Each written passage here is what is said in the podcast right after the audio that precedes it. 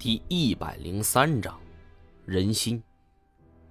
我本来想一口气跑到文臣巷后边与单战会合，然后找机会离开。经过一场乱战，手电光是已经四散分逃了，因为手电筒已经不知去哪儿了。倒下的人头上矿灯还开着，导致光线是到处都是，各种灯具打出的光柱。犹如错综复杂的蜘蛛网交织在一处，而我和叶欣欣这一动，自然也是人影晃动。不许动！蜀王像的旁边，一个满脸血污的汉子举着猎枪。刚才一场搏杀，只有他一个人活了下来。见他双目喷火，身上染满了血迹，一张脸张得紫青。厚厚嘴唇不停地翕动着，举着枪的两只手更是晃动不止。我知道，他的情绪处于崩溃的边缘。兄弟，别误会，我我我们只求保命，这里东西都是你的。一开口，我才发现自己也已经害怕了，一出口的声音竟然带着些颤抖。那汉子抬起胳膊，擦了一下脸上的血水。阴冷的笑着，哼，唬谁呢？今天的事情只有死人才说不出去。我知道，今天无论如何躲不过去了。那汉子抬起了手中的枪，他这种猎枪样式老旧，还是打铅弹的，一口扳机，发射的子弹发散。虽然远距离杀伤不大，但是我们距离这么近。他一枪也能打得非死即伤啊！我叹了一口气儿，罢了罢了，是福不是祸，是祸躲不过。扒了如此多的古墓，没想到今儿要死在一个无名小卒的手里。我扭头看着叶欣欣，这丫头也怕得要命，脑袋直往我怀里钻。我虽然跟她有着过节，但马上要死了，怎么？也得给他壮壮胆。我搂紧了他，闭上了眼睛。砰的一声枪响，吓得我一哆嗦，叶欣欣也失声叫了出来。可是随后，我感觉周身并没多疼。良久，我听到有人从后方走来，这才敢睁开眼睛，仔细往前瞅。再一看，那个汉子已经倒在地上。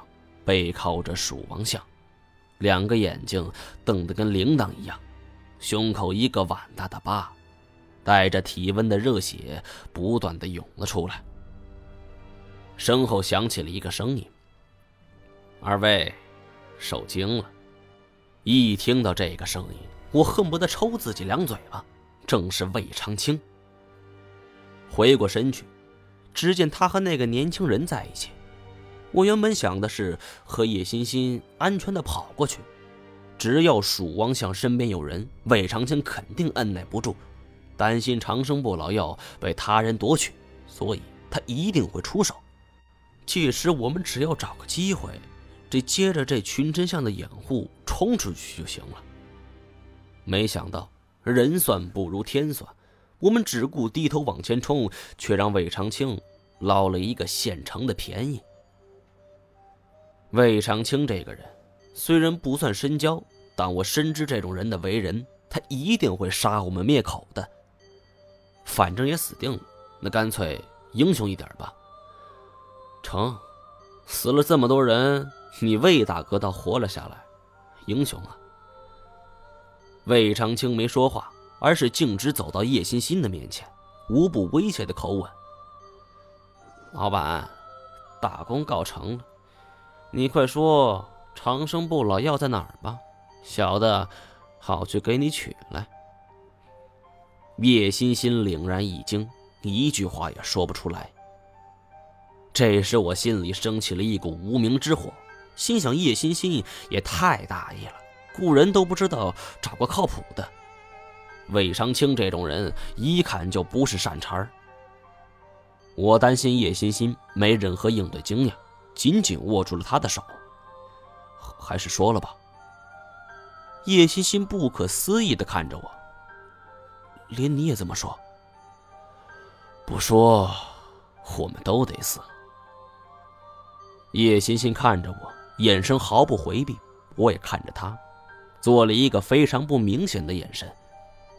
叶欣欣这才会意，万般无奈道：“好吧。”他抬起手来，指着蜀王像，在蜀王像的背后，心脏这个位置。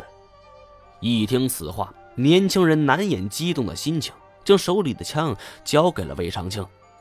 魏哥，你手里拿着，我这就去给你取来。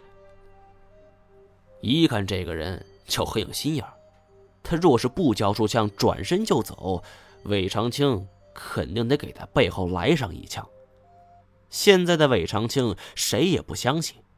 果然，见到年轻人乖乖交出了枪，韦长青轻笑一声：“哼，去吧，小心点好了，以上就是我为大家播讲的第一百零三章的全部内容了。感谢您的收听。